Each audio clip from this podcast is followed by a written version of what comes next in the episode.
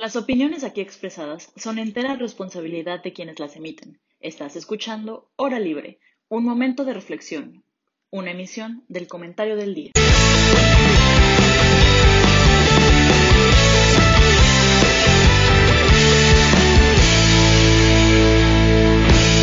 Hola, buenas tardes. Bienvenidos y bienvenidas a La Hora Libre. Mi nombre es Ana Paula Linas Molina, ahí dice.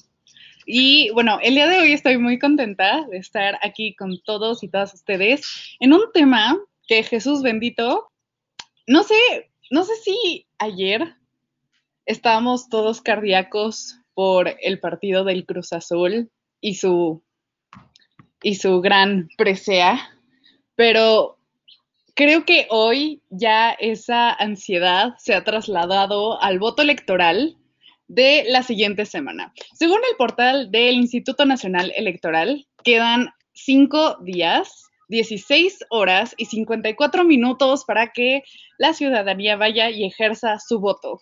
Entonces, hoy tocaremos ese tema, pero antes de entrar de lleno, me gustaría saludar a mis compañeros que me acompañan el día de hoy.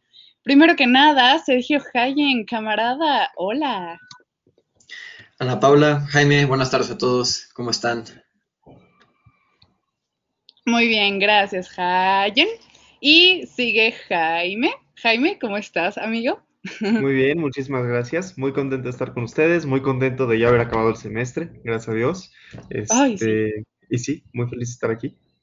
Qué bueno, amiguis. Y bueno, hoy también nos iba a acompañar nuestra queridísima Fer Robles, pero por cuestiones de, pues que ganó el Cruz Azul ayer, la, la chica fue a festejar y comió en la calle y lamentablemente hoy no nos puede acompañar. Esperemos que te sientas mucho mejor, Fer. Un abrazo de aquí hasta donde estés y arriba el Cruz Azul. Y bueno, ahora sí, vamos a comenzar, amiguitos. Quedan cinco días para las elecciones. Sus primeros pensamientos en torno a esto. Primero, ¿qué opinas tú, Jaime?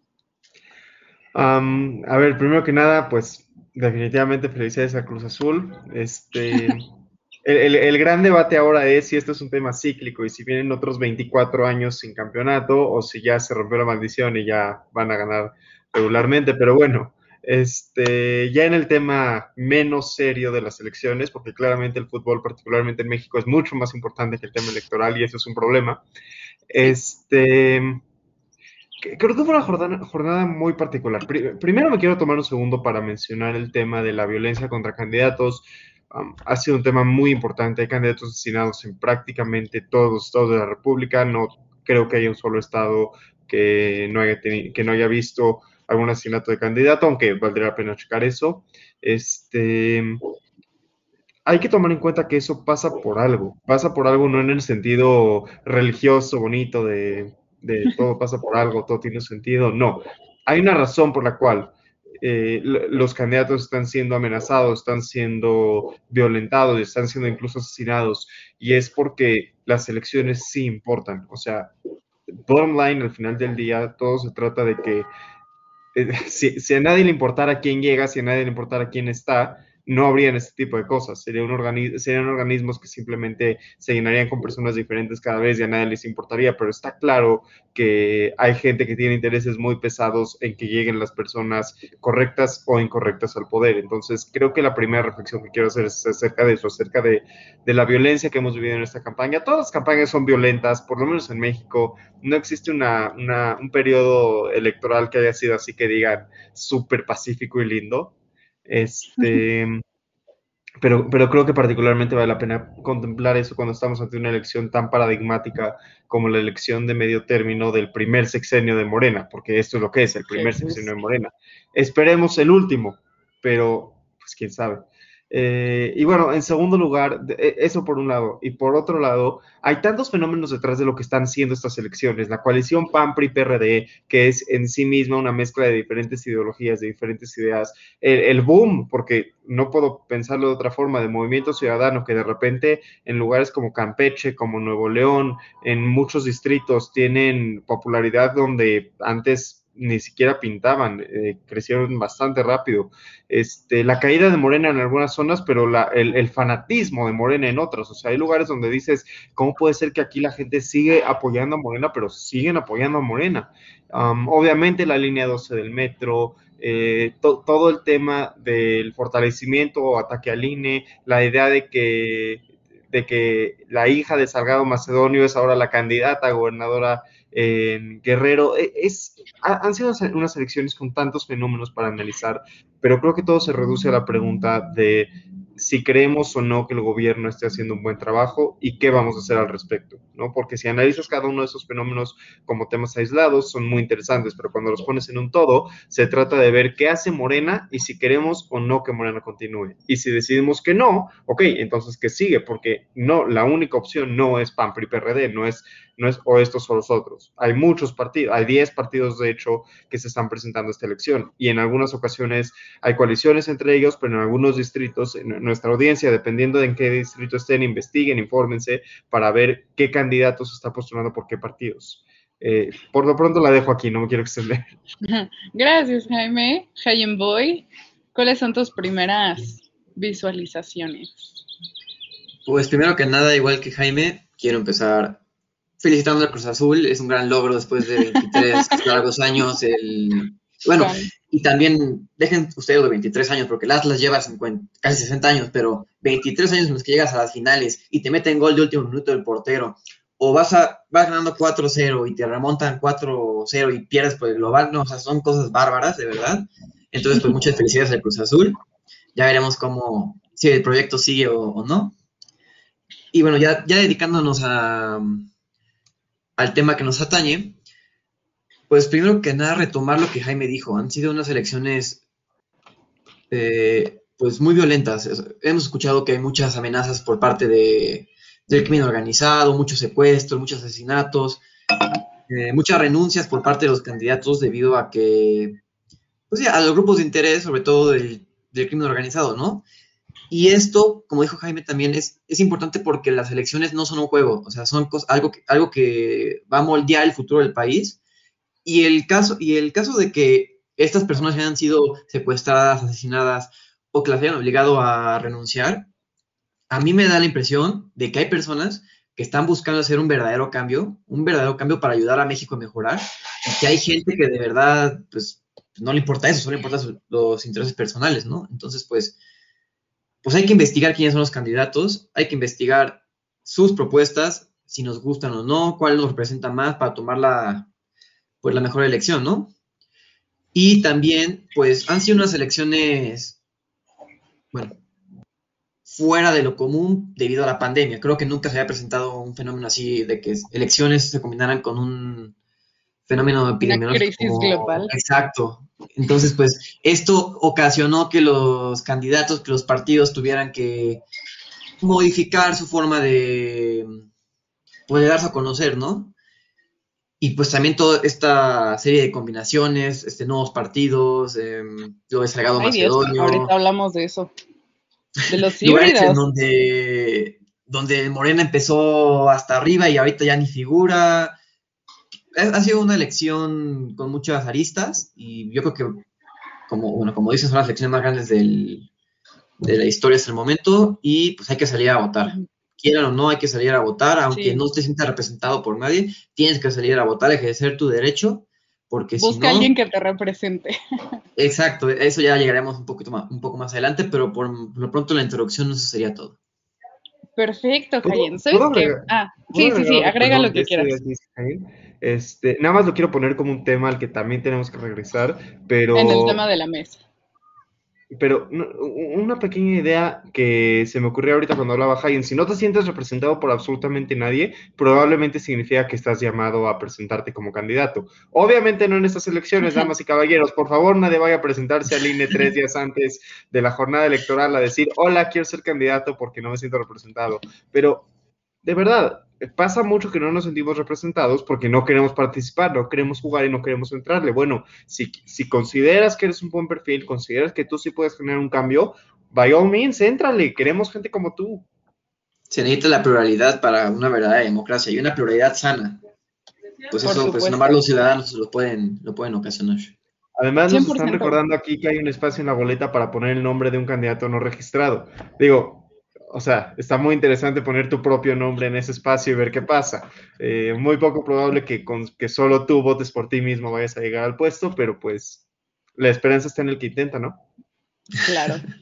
Y bueno, querida audiencia, eh, este, este eh, capítulo, este episodio, como, como les gusten llamar, es como el, la culminación de toda nuestra temporada de voto informado, ¿no? Ya hemos traído candidatos y candidatas a diferentes, pues, entidades, municipios, alcaldías de, pues, de la República Mexicana y de Ciudad de México y de diferentes partidos, sobre todo, porque lo que nos interesa y como tal un objetivo de hora libre es como pluralizar la ciudadanía como tal.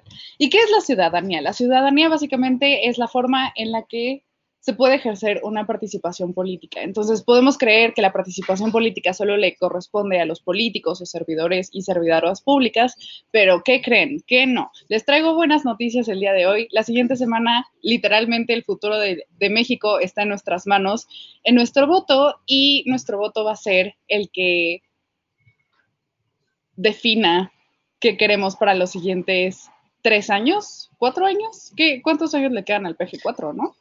Tres. ¿O tres? ah, tres.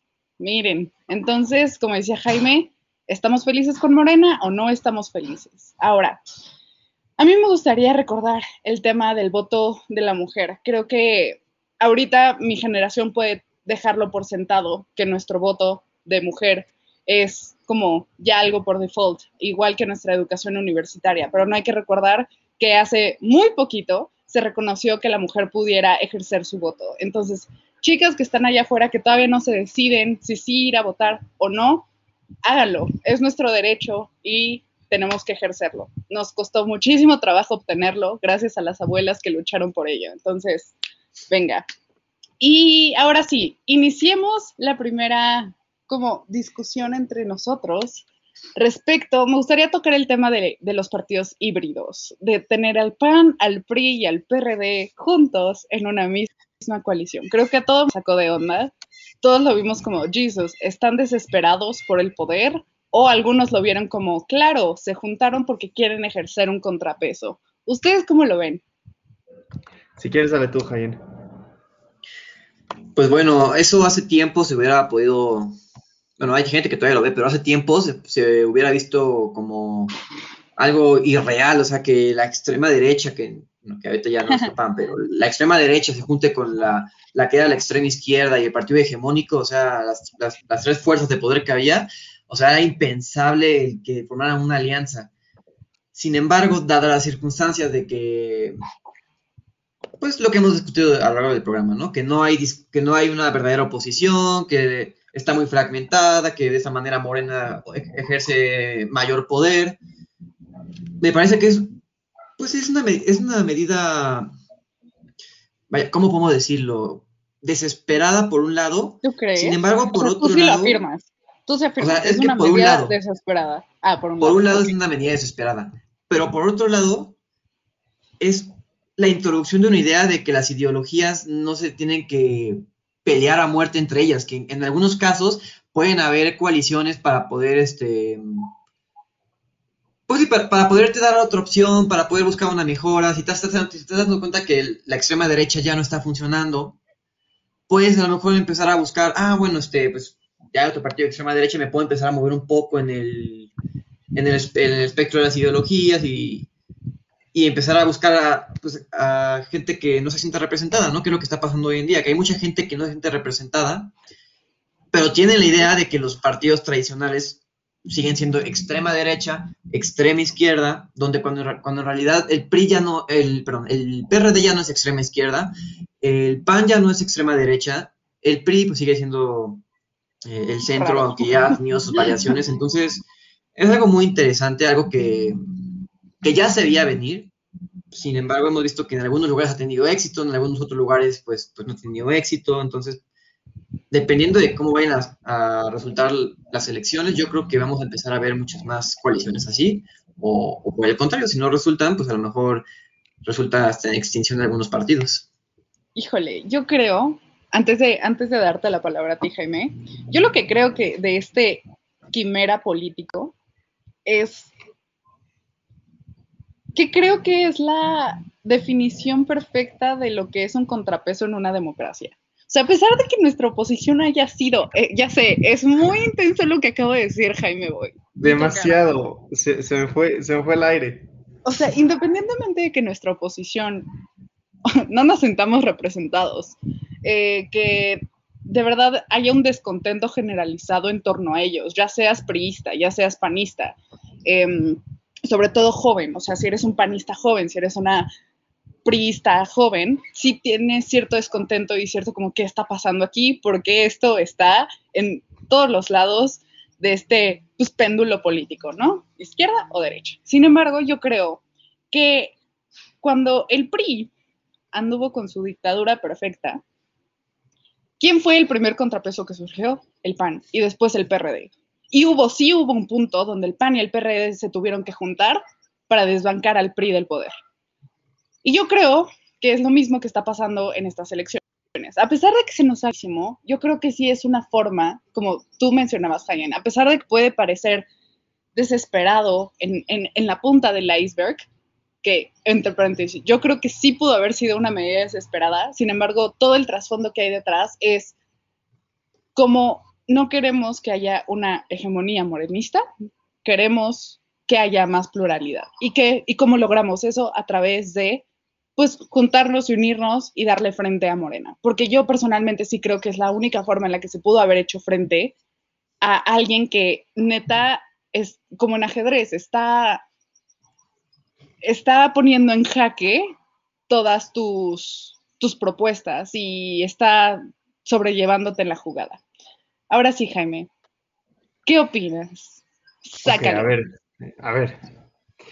De entrada, este, yo sí creo que son patadas de ahogado, como bien dice un amigo mío que nos está viendo ahorita por YouTube. Saludos, este, Joaquín. Saludos, Joaquín. Yo sí creo que son patadas de ahogado. A ver, vamos a empezar, vamos a empezar por algo muy interesante. En la coalición de 2018, PAN, PRD, Movimiento Ciudadano, que ya en sí misma era, era un tema sui generis, ¿no? Ya había algo que analizar ahí. En todas las coaliciones de 2018 había algo ideológico raro. En la del PRI un poco menos porque el Verde y Nueva Alianza nunca fueron muy ideológicamente definidos, pero en la coalición de Morena y en la coalición del PAN definitivamente había cosas ahí que cuestionarse. Pero una vez eh, yo platicaba con una persona, este, cuyo nombre no puedo decir porque no estoy seguro de que él tuviera permiso de, decirme lo que me dijo, que estaba muy involucrado en, la formación de esta coalición y literalmente me dijo, Jaime, cuando, cuando yo me siento a reflexionar en por qué hicimos esta coalición, la respuesta es muy sencilla, por los números. Si somos PAN, PRI, PRD, tenemos más más votos que si somos solo PAN, o, perdón, si somos PAN, PRD, Movimiento Ciudadano, tenemos más votos que si solo somos PAN, o solo somos PAN, PRD, o solo somos PAN, Movimiento Ciudadano. Literalmente por los números. A ver, los partidos viven de votos y tenemos que recordar eso y tenemos que recordarlo muy bien.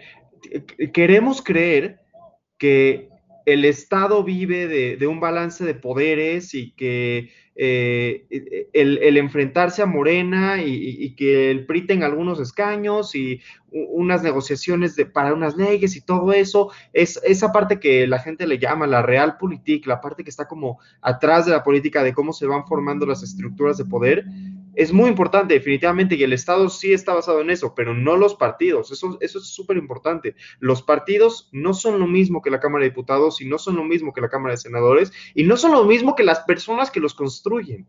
Los partidos solamente viven de votos. Los partidos no viven de que hay un balance de poder. Los partidos no sobreviven gracias a que Morena tenga más o menos miembros en la Cámara. El, el PAN, PRI y PRD pueden sobrevivir cada uno por su parte. Pueden sobrevivir cada uno por su parte. Eh, perdón, perdón, al revés el PAN, PRI, PRD pueden tener una bancada cada uno por su parte, pueden ser oposición cada uno por su parte. De hecho, si ustedes, eh, ciudadanía, votan por los tres partidos PAN, PRI, PRD, su voto se divide entre los tres. No es de que a cada uno se le suma un voto. Literalmente su voto es dividido entre las tres partes cuando se van decidiendo los diputados que le toca a cada partido. Eso es súper importante entenderlo. No se trata de que los partidos, cuando lleguen a la Cámara de Diputados, eh, vayan, vayan a tener un frente común de oposición. No sabemos si va a pasar eso. Lo que pasa en Cámara de Diputados es muy diferente a lo que pasa en las elecciones. Lo digo por qué, porque si los partidos viven de votos, la única lógica detrás de cualquier coalición es me va a dar más votos. Si no fuera así, si los partidos verdaderamente estuvieran enfocados nada más en cómo operan en el Congreso, PAN, PRI, PRD se hubieran formado como alianza en todos los distritos de todo el país. Esa alianza no está en todos los distritos, solo está en los que les conviene. Mismo caso con Movimiento Ciudadano en muchos casos, Movimiento Ciudadano hubiera decidido aliarse si creyera que le, iba, que le iba a generar más votos. Y lo mismo con el Partido Verde Ecologista de México. El Verde está ahorita aliado con Morena. Hace tres años el Verde estaba con el PRI y hace seis años el Verde estaba con el PAN. ¿Por qué el verde se está chapulineando a sí mismo? Porque el verde está buscando sobrevivir, está buscando votos. Ningún si, si, un partido no alcanza el 3% de la votación, automáticamente desaparece. Si el verde, por alguna razón, no llegara a alcanzar el 3%, desaparecería. Lo que sigue lógicamente es que el verde no quiere estar en menos del 3%. ¿Por qué lo digo? Porque Sí, o sea, eh, creo que hay mucho, mucho beneficio en sentarte con aquellas personas que piensan diferente de ti y poder formar una coalición opositora firme para, para decir, ok, Morena nos está haciendo daño, vamos contra Morena juntos. Pero tiene que haber una, un fundamento ideológico, una serie de acuerdos básicos que te permitan pensar en conjunto y llegando a Cámara de Diputados operar en conjunto. ¿Qué pasa? Si, eh, ¿Qué pasa en los regímenes semiparlamentarios con, en los que el, partido que gana tiene que formar una coalición con una mayoría para poder gobernar y si no, se repiten las elecciones. Lo que pasa es que ya una vez que pasaron las elecciones, se forman las coaliciones con aquellos que piensan ideológicamente similar y haces algunas concesiones y, vas creando un plan de gobierno con quienes sabes que vas a gobernar. ¿Qué hicieron el PAN y PRD? Dijeron, ¿sabes qué? Vamos a juntar todos los votos que podamos, nos lanzamos juntos y ya, lo que pasa después, ¿qué importa? No, yo no creo que PAN y PRD estén tratando de ser una oposición fuerte y un contrapeso significativo.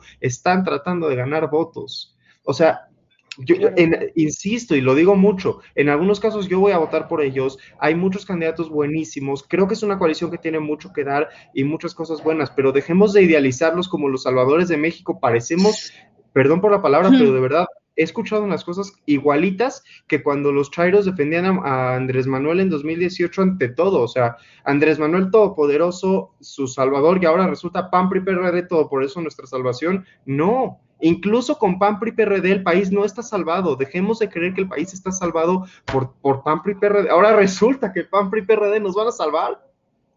Jesús bendito. Como dicen por ahí, ¿no? Que, que ahora están idolizando a a Lord Peña. Entonces, pues, es pues, como que qué rápido se olvidan de las cosas, ¿no? Pero yo quiero tomar...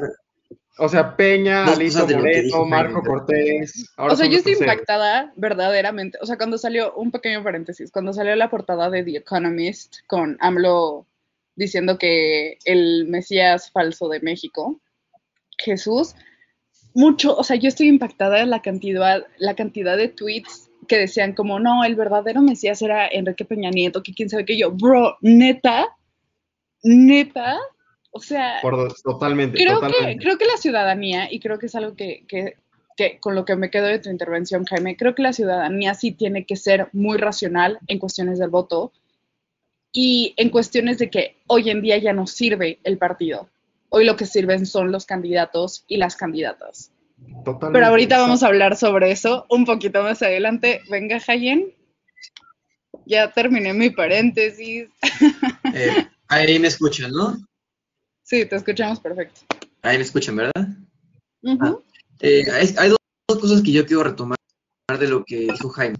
Que la primera se juntaron para, pues, pues sí, para jalar más votos, obviamente los partidos viven de los votos, ¿no? O sea, todo lo, que, lo demás que te digan es demagogia, pero hay que considerar que así como pueden jalar muchos votos, también pueden ahuyentar muchos votos de los que la gente que los apoyaba. O sea, esto es como teoría de conjuntos. O sea, A más B más C no es A más B más B más C eh, menos A más B menos C más D y así sucesivamente, ¿no? Entonces, qué bárbaro. Puede ser un arma de doble filo que te pueda beneficiar o te pueda perjudicar. Ya habrá que ver cuáles son los resultados de las elecciones.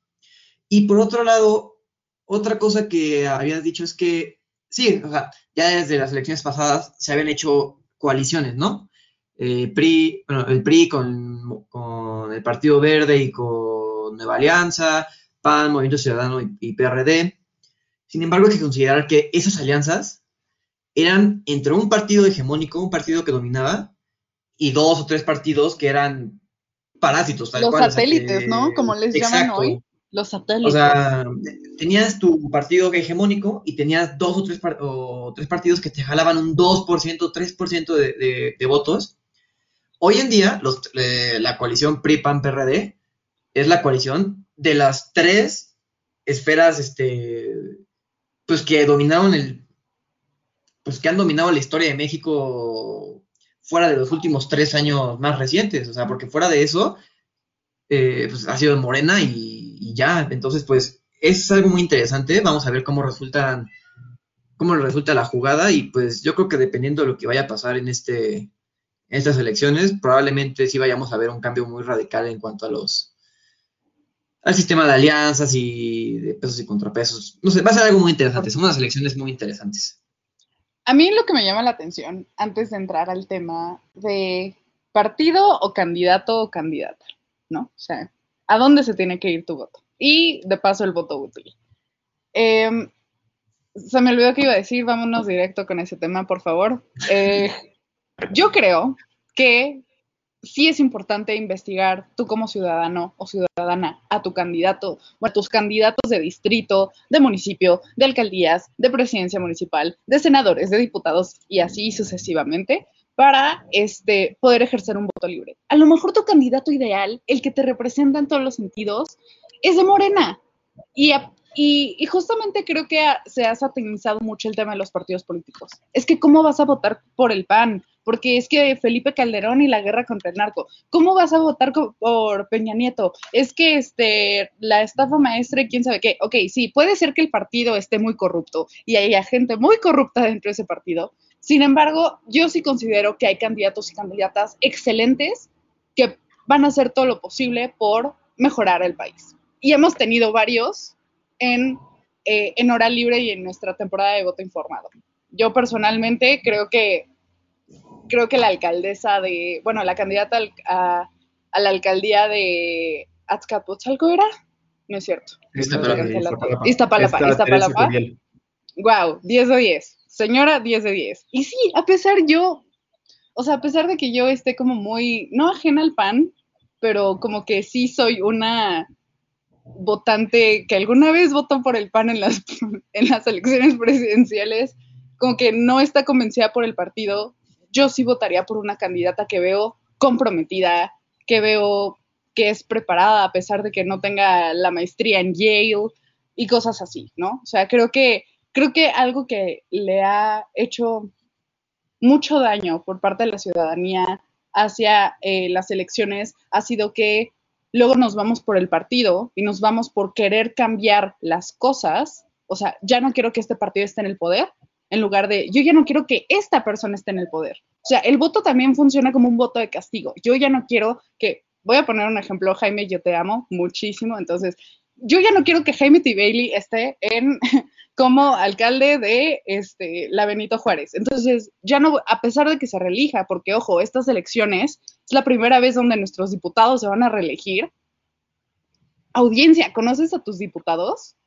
Esa es una pregunta retórica que la dejo a cada quien, pero justamente por el voto se puede castigar a los candidatos y a las candidatas. Además de que el voto es la forma perfecta en la que todas y todos somos iguales. Es la... Sí, independientemente de tu estrato social, de tu color de piel, de tu religión, de tu sexo o género, el voto nos hace a todos iguales. Entonces, esa es mi opinión respecto a candidatas, candidatos y o partidos políticos. ¿Ustedes qué piensan? ¿Quién va primero? Um, es tu Jaime. Pues justamente em, esto es todo un tema, particularmente en estas elecciones, porque hay puestos, también eso es muy, muy, muy importante, por favor, por favor, gente, que no les prometan cosas que no se pueden cumplir, no porque sean imposibles ni nada, porque de repente hay candidatos que salen y prometen cosas que su puesto no puede hacer. O sea, por ejemplo, no sé, si, si un eh, alcalde te promete que te va a quitar el IVA. Bueno, el IVA es un impuesto federal, Dios o sea, de la federación. Tu alcalde solamente gobierna en tu alcaldía. Entonces, no te puede quitar el IVA. Entonces, Si vamos a reducir los impuestos, ¿no? Pues o sea, hay, hay impuestos locales, sí hay impuestos que te cobra el municipio, pero, por favor, que, que- no, que no se los coman con ese tipo de cosas. Chequen que las promesas sí sean cosas que se puedan cumplir. Dicho eso, este, justamente como hay diferentes cargos que se están eh, compitiendo y justamente como diferentes cargos operan de diferentes maneras, el papel que juega el candidato frente al partido cambia. Justamente este, el mismo compañero que nos hizo la pregunta de hace rato, Joaquín, nos acaba de hacer el comentario de que los candidatos en el poder legislativo se pueden ver muy limitados por sus partidos, ¿no? Porque muchas veces, muchas veces votan como bancada. O sea, eh, si tú votaste por tu candidato del PAN porque te encantaba el candidato del PAN, porque te caía súper bien, tienes que tomar en cuenta que probablemente a la hora de votar va a votar como, como vote el PAN. Nos encantaría decirles que no, pero pasa mucho, pasa muchísimo. Eh, ¿Qué tengo que decir al respecto? Este, justamente la semana pasada decidí por quiénes voy a votar, todavía no lo voy a revelar, pero lo pondré en mi Twitter la próxima semana ya cuando esté 100% decidido, todavía tengo algunas dudas, pero mi candidato para diputado federal, el, el candidato panista de PAN PRI PRD para diputado fe- federal aquí en Coajimalpa es Jorge Triana. Y la verdad es que me cae súper bien, lo sigo en Twitter desde hace un tiempo, me encantan sus propuestas, tiene muy buenas ideas, es muy activo, le tira muchísimo a Andrés Manuel, lo cual es muy padre.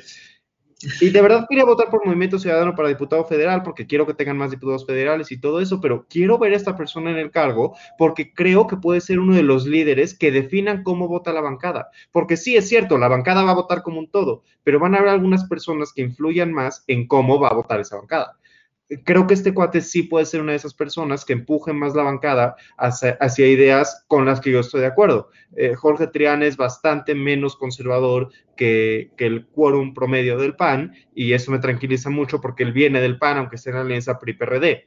Entonces, no sé, o sea, él, él, sí es un candidato por el que yo voy a votar. De la, de la, yo, tengo, yo tengo tres, yo voy a votar por tres personas, alcalde para Coajimalpa, diputado local también en Coajimalpa y diputado federal, pues, también en Coajimalpa.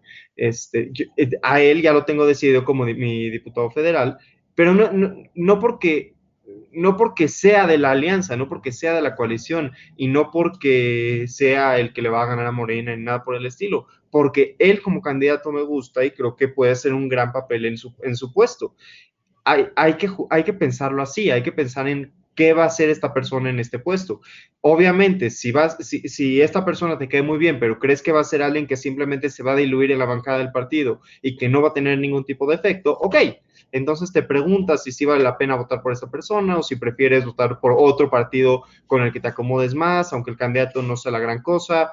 La, la, idea es irlo barajeando y balanceando, pero en principio yo estoy muy de acuerdo con el Pau. Creo que en la mayoría de los casos, si no es que en todos, impacta más el candidato que el partido. Y la única forma en la que deberías de enfocarte más en el partido es si crees que tu candidato de plano no le va a hacer ningún efecto al, a, a, los resultados finales una vez en el ejercicio del poder. Venga, Hayen Boy, tus pensamientos. Pues yo sigo mucho pues la línea que ustedes están llevando. O sea, hace una semana más o menos, me acuerdo que iba con mi hermana en la camioneta, ¿no? Y pues ella me preguntó, oye, ¿ya sabes por qué vas a votar? Y yo le dije, este, no, todavía no sé por qué. Pero me dijo, ¿ya sabes quiénes son tus candidatos y todo esto? Le dije, pues estoy investigando, estoy leyendo y, to y todo esto. Y me dijo, es que yo no sé por quién voy a votar, si voy a votar por Morena o voy a votar por el PRI y el PAN y el PRD, ¿no? Y me dijo, ¿tú qué me recomiendas? Entonces, pues yo le dije, pues mira, primero que nada, fíjate en quién es la persona, o sea, quién es el candidato, no te fijes en el partido, porque ya lo hemos discutido, en todos los partidos hay gente muy mala y en todos los partidos hay gente muy buena. O sea, no es que Morena esté llena de pura miseria y, y ratas, o sea, en Morena hay miseria, hay ratas, pero también hay gente muy valiosa. Así como en el PAN, no podemos santificarlos de que hay pura gente que va a venir a salvar al país. También hay gente que, que solo quiere cabeza de vaca. O sea, entonces es algo muy complejo. Entonces yo le decía a mi hermana, tú investiga a los candidatos, investiga cuáles son sus propuestas y no votes por, es que no quiero que gane Moreno. Tú vota por quien te sientas más representado. O sea, si te sientes representado por el movimiento ciudadano, aunque vaya a tener el 10% de los votos y no vaya a ganar, tú vota por él porque es quien te representa. Le, obviamente también le dije, bueno, si vas a votar por uno que va a tener el 1% y es independiente y pues no va, no va a hacer nada, pues también no, no seas, o sea, no seas una de las cinco personas que va a tirar su voto a la basura. O sea, también razona un poco tu voto.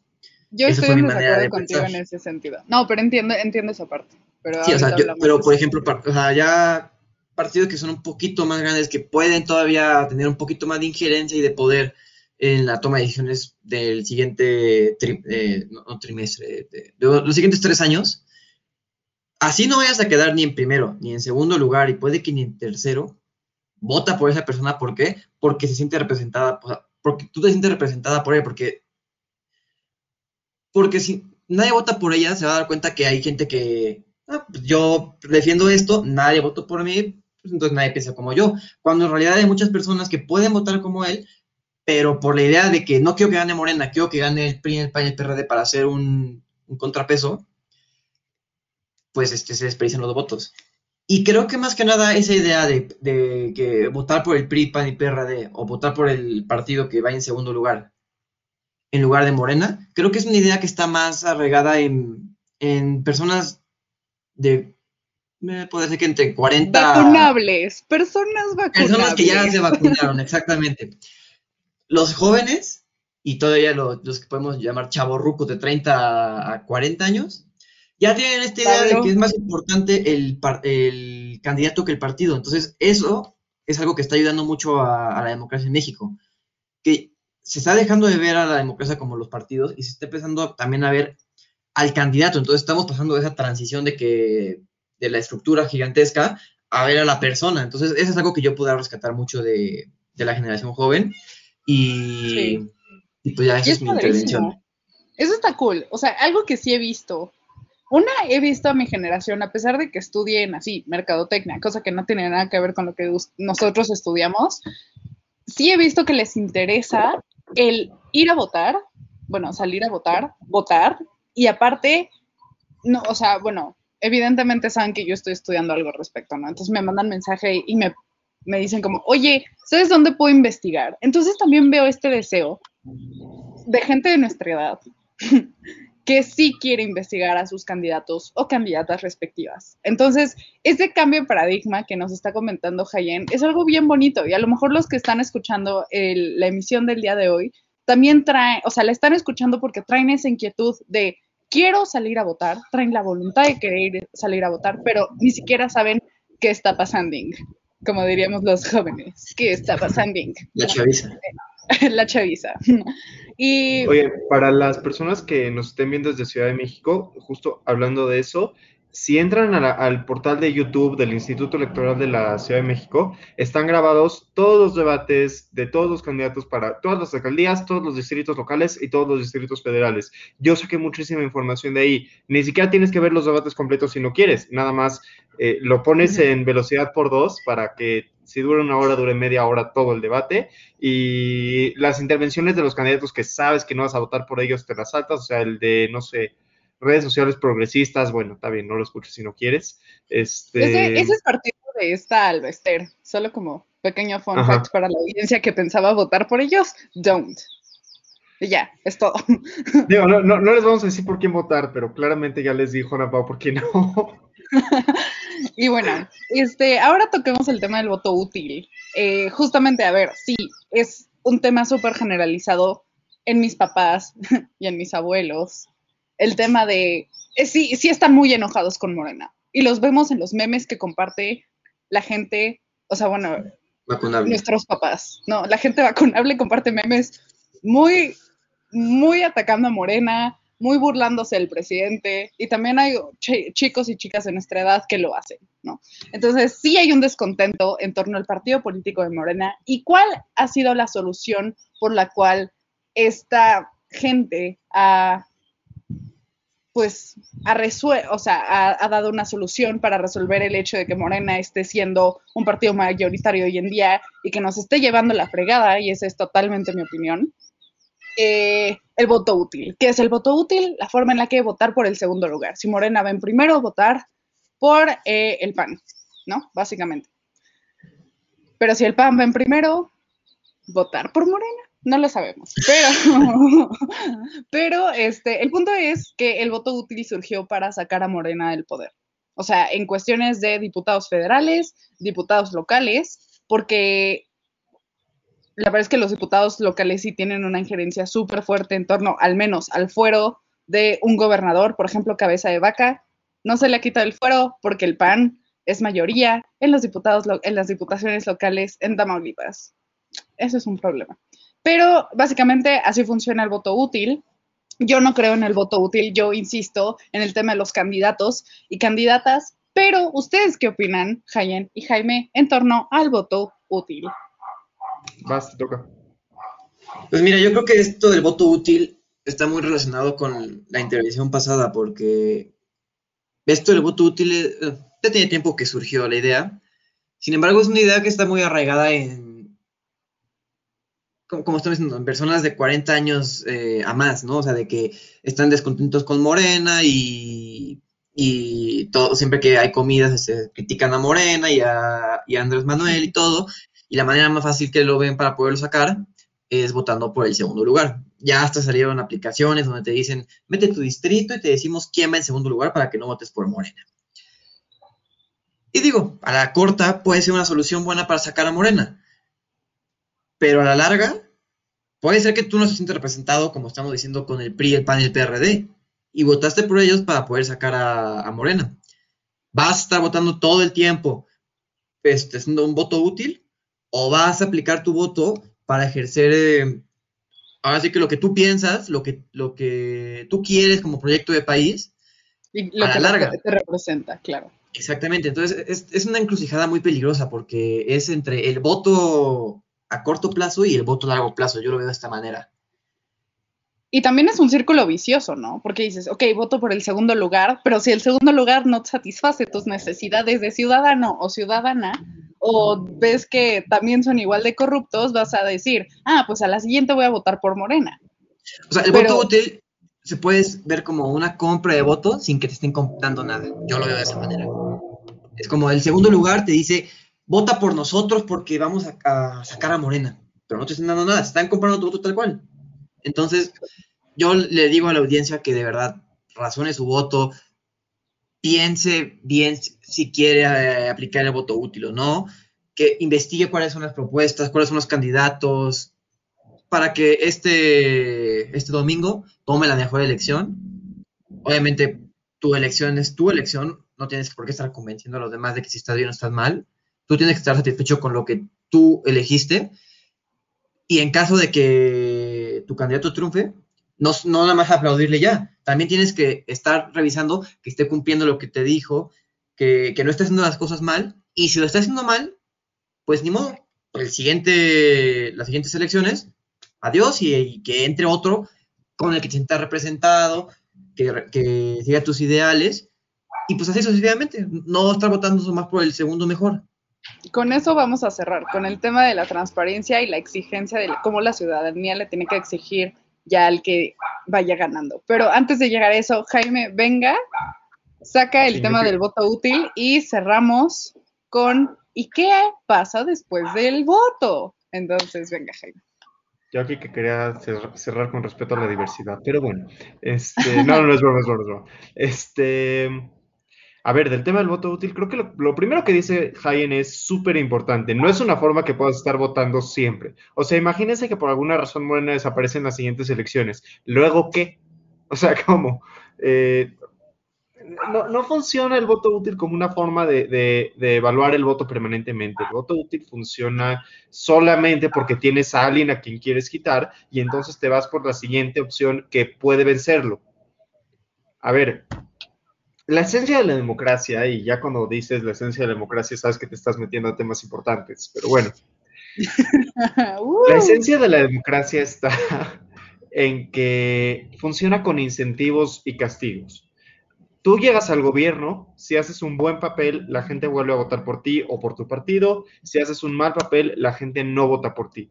Pero la idea de que no voten por ti es que le van, le van a dar su voto a alguien que crean que lo puede hacer mejor, no a alguien que lo único que va a hacer es quitarte. La democracia nunca estuvo planeada para que fuera una, una puerta giratoria, como luego dicen, para ver quién entra y quién sale. La idea es que haya propuestas y haya ideas que se defiendan y haya representatividad, como bien ustedes dicen, pero dejemos la representatividad de lado, o sea, ya, ya, en el sentido más práctico de tener una buena economía, un buen trabajo y un buen funcionamiento de gobierno, o sea, hasta lo más plano, tienen que haber propuestas de cómo se va a conseguir eso. Eso no se consigue, no se busca y no se persigue con el voto útil. El voto útil no es eso. Ya que me parece a mí hay que tenerlo muy en claro. Eh, lo segundo que, o sea, eso por un lado. Lo segundo, creo que si un partido te dice, vota por mí porque soy el voto útil, lo que te quiere dar a entender es, no tengo propuestas, mi candidato es pésimo, no te sirve de nada votar por mí, pero sí, quiero sí quiero ganar candidatos que te vienen a decir, estas son mis propuestas. Además, tengo el voto útil, vota por mí. Ok, por lo menos tiene propuestas. Pero candidatos que salen con, con de verdad, o sea, hemos escuchado algunas propuestas de estas campañas que sí dices, oye, ¿qué, qué pasó? ¿Qué onda? Este... Que, que, están de relleno. O sea, hay propuestas, por ejemplo, yo me, yo como mujer y feminista, me enfoco mucho en el candidato o candidata que tenga una agenda de género porque se necesita en México. Y después veo cada propuesta estúpida en cuestiones de género y digo, no, por ahí no es mi chavo o mi chava. Entonces sí, entiendo esa parte, Jaime. Entonces, creo que entiendo muy bien los miedos de aquellas personas que me van a decir, necesitamos... Nos estamos volviendo Venezuela. Ajá. Esa exageración de lo estamos volviendo Venezuela o, tan sencillo como Morena está acabando con nosotros, tenemos que, sacar a Morena cueste lo que cueste, lo entiendo, pero es que cuando te vuelve, y, está bien decidir, o sea, si, si, conscientemente, después de analizar propuestas, dices, no hay otra opción, la mejor es lo que quita Morena, está bien, por lo menos analizaste tu voto, pero decir ciegamente, yo voy a votar por aquel que le gane a Morena, no me importa qué proponga, qué promueva, qué ideas traiga, oye, ¿en qué, en, ¿En qué mundo? ¿En qué momento? ¿Y, cómo, nos atrevimos nosotros en 2018 a criticar a aquellos que llamábamos chairos y decir, ay, es que los chairos están votando ciegamente si lo vamos a repetir ahorita tal cual? No, no, no, no se trata de pedir que no voten eh, eh, de manera útil, que no hagan su voto útil. Si quieren votar útil, háganlo, pero por lo menos eh, reflexionenlo, racionalícenlo, entiendan por qué están votando útil, entiendan cuál es el verdadero peligro de Morena y piensen, a ver, si mi voto útil realmente va, a neutralizar ese peligro, porque si no, no sirve de nada. Y también busquen terceras vías, terceras opciones. No se trata de, ah, yo ya había Morena, ya había el PAN, me convenció el PAN y ya. No, investiguen bien. Hay otros partidos, sí hay otras oportunidades. No todos los partidos van en coalición en todos lados, insisto. Puede que en alguna localidad, por alguna razón milagrosa, el verde tenga el mejor candidato de hecho, no. Sabemos de una candidata que estuvo en bolsas universitarias que a mí me pareció extraordinaria en el Estado de México, pero no, me acuerdo del municipio, no importa. Eh, de Cari, que a mí me pareció extraordinaria. O sea, de verdad, hay alternativas. ¿No es No era para. De Lerma, de Lerma, ya nos están confirmando aquí. Caretina, de Lerma. Bueno. Pero, antes, ah. eh, eso del voto útil funciona también cuando estás informado, porque si solo vas a decir, voy a votar por el segundo lugar y no te informas, puede llegar una persona y decirte, ah, fíjate que el Movimiento no va en segundo lugar y puede ir en cuarto lugar. y tú Votas por el PAN y, y, tú votas, como borrego. Entonces, hiciste un voto útil, inútil. Entonces, pues, también por eso es importante que estemos informados, que investiguemos, que, que, veamos las propuestas, también veamos quién va en primero, quién va en segundo lugar, o sea, es, algo muy amplio, no sé si es sencillo de que voy a ir a votar y ya, o sea, conlleva muchas cosas. Y busquen encuestas fidedignas, no la de la pregunta. el financiero, el financiero, el universal, mucho. No, esas no. En el financiero la metodología es como llamadas por teléfono. Pero bueno. ¿Alguien contesta llamadas de teléfono para votar? Nadie, exacto. Ahora, eh, antes de, ya para cerrar como este tema sobre el voto útil y ya entrar al y qué pasa después del voto útil, o sea, ya cuando hay un candidato, bueno, un candidato que ya ganó las elecciones y se va a quedar ahí a pesar de que sea por el que votamos o no sea por el que votamos, eh, me gustaría como dar tres tips por los cuales yo me guío para investigar a un candidato o una candidata. El primero es, yo personalmente eh, tengo como mis valores propios por los cuales yo busco un representante. Entonces, cada quien tiene sus propios valores. A lo mejor hay alguien que le guste la familia tradicional. Entonces, puede ser ese como su eje por el cual habrá alguien que luche. Definitivamente habrá alguien que luche por continuar con una familia tradicional, ¿no? Yo, en cambio, insisto, busco la agenda de género. Entonces, ese es como mi primera entrada. Entonces, el primer tip sería buscar el tema de los valores que tú tienes y que compaginen con aquel candidato o candidata. El segundo que sea alguien que tenga buena reputación, porque luego hay candidatos o candidatas que tienen ahí sus chanchullos y justamente te enteras de eso a través de las noticias. Entonces buscas un nombre, buscas, eh, no sé, Jaime T. Bailey, escándalos y te van a aparecer. si no tiene, es, está bien, hay que buscarle bien, pero si sí tiene muchos, así de, no sé, Alianza PAN, PRI, PRD y que salga cabeza de vaca, nadie lo quiere. Por cierto, si buscas Jaime Daily Escándalos, te aparecen mis artículos en comentario del día. Échenles un ojo, están muy buenos. Ah, sí. Ah, fue un ejemplo, Jaime. Yo ya te dije que todo, que todo ya te de eres lo máximo. ¿eh? Bueno, ya te voy a agarrar, Jayen, a ti. Y el tercero es eh, buscar por quiénes tienes que votar. Como Jaime decía, tengo que buscar a tres personas: diputado local, diputado federal y este alcalde. En Estado de México es diferente en también algunos estados como, eh, como Baja California, también tienes que votar por gobernador, entonces hay que checar eso. Y ahora sí, por último, eh, Hayen, ¿cómo la ciudadanía? No, no, ah, bueno, cualquiera de los dos, ah, chiquillos, cualquiera de los dos amigos míos ya teniendo, un, eh, ya teniendo algún alcalde o aquella persona que ganó las elecciones, ¿cómo la ciudadanía puede este, seguir exigiéndole o cómo la ciudadanía puede hacerle saber sus necesidades? ¿Más tú o yo, Jaime, como tú quieras? pues si quieres, ya empecé a hablar yo. Este, a ver, síganos en redes sociales. Persíganlos en redes sociales, más bien, o sea, estén súper al pendiente de las cosas que dicen, las cosas que hacen. Un candidato una vez que llega al puesto generalmente tiene mucho que hacer, bueno, debería de tener mucho que hacer, sobre todo en periodos de transición, pero también ya entra, más bien no, tal vez no tanto en periodos de transición, pero ya entra al gobierno un poco más. Infórmense de qué es lo que tienen que hacer estas personas, qué es lo que tiene que hacer una, alcaldesa, un alcalde, qué es lo que tiene que hacer una diputada o diputado, qué es lo que me pueden prometer y qué es lo que no están cumpliendo o sí están cumpliendo. Hay sesiones del Congreso que podemos seguir en línea, pues en cualquier momento. Hay sesiones de los congresos locales, de la Cámara de la Ciudad de México, bueno, de la Asamblea Legislativa, quién sabe cómo se llame, el órgano legislativo de la Ciudad de México, le cambian de nombre como si, como si fuera el órgano legislativo de la Ciudad de México, creo que no hay símil. Este, pero sigan esas juntas y vean cómo están votando sus candidatos. Vean, eh, como decía Ana Pau, a ver, si tú votaste por un candidato porque creías que iba a defender los valores tradicionales de la familia y son lo más importante para ti, bueno, métete a la página del Senado o del Diputados o de eh, sistema SIL, así lo buscas en Google, SIL es el Sistema de Información Legislativa, ahí te dice cómo están votando tus candidatos, cómo están votando tu diputado, tu senador, chequen por qué están votando, porque les decía, si tú votaste por alguien por su eh, amor a los valores tradicionales de familia y resulta que votó a favor del aborto, pues entonces te traicionó, literalmente te traicionó. Este, o por el contrario, si tú votaste por alguien porque querías derecho al aborto y votó en contra del derecho al aborto, pues mismo caso castiguen con su voto, sí castiguen con su voto.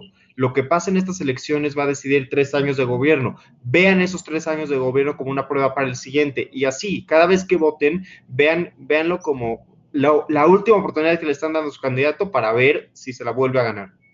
Este, eso en cuanto a cuando ya ganen los candidatos. Y nada más un comentario que quería hacer ahorita que escuchaba hablando a la Pau sean respetuosos de las opiniones de los demás, porque no todos van a estar de acuerdo con ustedes y eso no les da ningún derecho a humillar, atacar o degradar a alguien.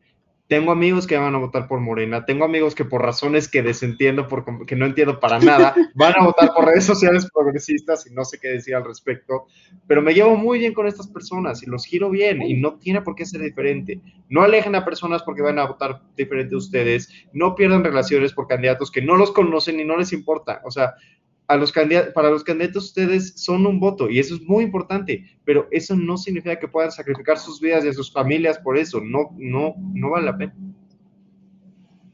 Maravilloso. Jayen, ¿tú qué opinas? Pues primero que nada, retomar la última intervención de Jaime. Las elecciones y la política es una cosa, la familia y las amistades son otras cosas, no se mezclan tampoco es cierto eso de que en la, eh, en la mesa y no se habla ni de religión, ni de comida, ni de fútbol, ni de política. Eso es algo que se ha satanizado mucho. Pero no porque tu amigo vaya a votar por el PRI, tú vas a votar por Morena y la otra persona vaya a votar por, no sé, por Movimiento Ciudadano. No, significa que, ah, Jaime, cortamos relaciones, no te quiero volver a ver en mi vida. No hagan eso, no tiren amistades a la basura hay que respetar a las personas dependiendo de lo que piensen. Tampoco se dejen que los vayan a humillar, de que tú respetas, pero el otro te humilla, pues tampoco se trata de eso, ¿no? Pero es importante eso, que una cosa es la política, las elecciones, y otra cosa son las amistades. Ahora sí, entrando a el post, el periodo post eh, elecciones, pues sí, ganó tu candidato, no ganó tu candidato, entonces si no ganó tu candidato, tienes que presionarlo para que pues bien las cosas y, fijarte que no vaya a ser por ahí una tarugada. Si ganó tu candidato, tienes que presionar el doble. O sea, no, no es nada más aplaudir y decir, felicidades, ganó, ganó el PAN, se acabó. No, o sea, ganó el PAN y ahora sí, ¿qué estás haciendo? ¿Estás cumpliendo con lo que hiciste? ¿Por qué votaste por esto si tú dijiste que votabas, este... O sea, ¿por qué sí y tú votaste que no? Eh, es importante estar presionando. Creo que hoy en día es mucho más fácil debido a las redes sociales. Antes, enterarte de esas cosas, pues había que, esperar las noticias, que pueden estar un poco sesgadas, habría que ir a la misma cámara. Hoy en día en Internet te metes, también hay que saber buscar Internet, es importante, pero te puedes meter a Internet y es mucho más fácil obtener esa información. Entonces, hay que aprovechar las herramientas si pueden esto, pasarse cuatro horas estoqueando al, a la persona que... Si estoquean a, si estoquean a su crush, estoqueen a sus candidatos. Si puedes estar estoqueando cuatro horas a tu candidato, a tu crush, que no te metas media hora a ver a, a los candidatos, por favor, o sea... O sea, te puede llevar más de una sorpresa, tanto porque no ibas a votar, tanto porque no ibas a votar. Entonces, pues, pues yo, yo me quedaría más que nada con eso, que esto no se trata nada más de que el periodo electoral, hay que estar presionando, hay que estar exigiendo resultados y si se dio resultados, yo no tengo ningún problema. Si el que está en el poder se queda 20 años en el poder, pero está cumpliendo lo que estoy diciendo y lo está haciendo bien. Prefiero eso a que cada periodo esté votando por alguien que no está cumpliendo. Entonces, pues, también hay que. Por último, ok, ahí Sergio y yo vamos a diferir. Ahí Sergio y yo vamos a diferir en la siguiente emisión. Pero es clara, es una clara muestra de que podemos estar en desacuerdo y seguir siendo amigos. Sí, exacto. Y bueno, yo por último eh, me iría con el, los organismos o órganos de transparencia. Eh, es súper importante ver dónde el candidato o candidata se está llevando el dinero. Si decide construir un puente, ver cuánto le costó y cuánto presupuesto había para ello. Y eso se hace a través de las instituciones de transparencia. Eh, el INAI por eso es tan importante. Y ya, esa es como mi intervención. No profundizo más porque ya el tiempo nos comió. Y quiero agradecer verdaderamente a la audiencia por estar otra semana con nosotros. Eh, verdaderamente vayan a salir a votar el siguiente 6 de junio. Es muy importante. También les deseo pues un feliz verano a aquellos o aquellas que ya terminaron finales y el semestre. y bueno, Recuerden que nos pueden seguir en nuestras redes sociales, flow.page, diagonal hora libre. También flow.page, voces universitarias para las emisiones de los martes a las 7 de la noche. Y flow.page, comentario, eh, flow.page, diagonal comentario del día, donde pues van a encontrar todos los artículos que Jaime Boy ha escrito y pues también alguno que otro colaborador o colaboradora de comentario del día. eh, mañana hay voces universitarias a las 7 de la noche, entonces también eh, pues van a, van a hablar de esta misma cuestión sobre las elecciones, pero pues en un sentido diferente. Y pues también hay que preguntarles qué, qué opina Voces Universitarias sobre el voto útil, ya que nosotros no creemos en ellos, pero pues a lo mejor Voces Universitarias sí. Y el domingo tenemos emisión especial sobre las elecciones a las 8 de la noche para analizar pues la jornada electoral. Entonces, eh, pues nos estamos viendo y salgan a votar, estoquen a sus candidatos como estoquean a sus crushes y arriba el Cruz Azul. Bueno. No, eso último no, pero, el resto sí. Una vez. Bueno, la esperanza, la esperanza sigue en pie. Pero sí vayan a votar, voto informado y pues, pues así es esto. Gracias por acompañarnos. Gracias por acompañarnos. Bye. Bye bye.